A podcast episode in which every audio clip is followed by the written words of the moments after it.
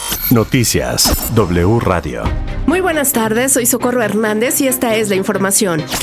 Noticias W Radio. Armando Ríos Pite, rector de la Universidad de las Américas Puebla, anunció este martes su renuncia al patronato de la universidad. Esto afirmó con la finalidad de que la institución educativa regrese a la normalidad. Afirmó que lo más importante es que nadie puede poner excusas para el regreso a clases presenciales, pues las instalaciones de la universidad están abiertas para que los estudiantes puedan ocuparlas en cualquier momento. El campus de la Universidad de las Américas Puebla está abierto para regresar de inmediato.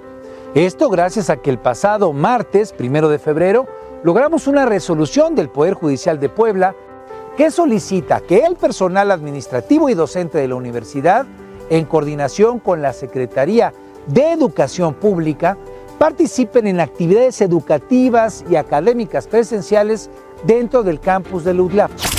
Durante el foro Reforma Política de la Cuarta Transformación que organizaron senadores de Morena, el consejero presidente del INE, Lorenzo Córdoba, defendió la autonomía del instituto. Y desde el Senado, nuestra compañera Verónica Méndez nos tiene todos los detalles.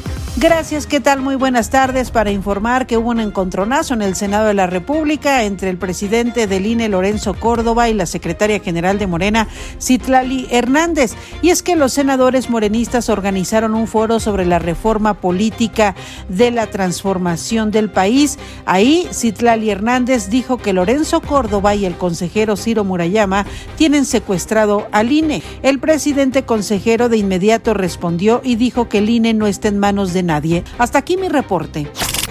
Esta mañana, organizaciones sociales presentaron una denuncia penal contra la jefa de gobierno Claudia Sheinbaum, Estela Damián, directora del DIF y otros servidores públicos, a quienes acusan de omisión al maltrato que padecieron los menores de edad que reciben en los albergues del Instituto de Atención a Poblaciones Prioritarias. Es la voz de la abogada Andrea Rocha. Es claramente el de lesiones porque me queda claro que hacia los menores hay un, hay un supuesto que se puede configurar como lesiones, el de abuso de autoridad y también el delito de tentativa de homicidio. ¿Y esto por qué? Algo que, platicábamos eh, era en, relación a la manera en la que los menores son tratados, ¿no? Que son este pues de alguna otra amarrados desde los pies, la cabeza y nunca, nunca se han preguntado si el menor en ese momento puede respirar bien, ¿no? Entonces me queda claro que hay una tentativa. Y en los espectáculos, esta mañana se dieron a conocer la lista de los nominados a los premios Oscar. Mario Sekeli, corresponsal de W Radio, nos tiene todos los detalles. ¿Qué tal, Socorro? Saludos desde Los Ángeles, California. Mañana de nominaciones del Oscar y hay mexicanos presentes. Guillermo del Toro, con El Callejón de las Almas Perdidas, está postulado como productor al Oscar de Mejor Película, en la que competirá con las favoritas El Poder del Perro de Jane Campion, Belfast de Kenneth Branagh y Amor sin Barreras de Steven Spielberg.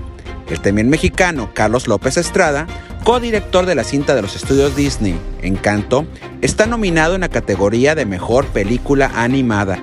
¿A quién va a hacer sonreír Oscar? Esto lo sabremos el 27 de marzo en su entrega 94. Noticias W Radio. Hasta aquí la información. Recuerden visitarnos en wradio.com.mx. Se despide de ustedes Socorro Hernández. Toda la información en wradio.com.mx.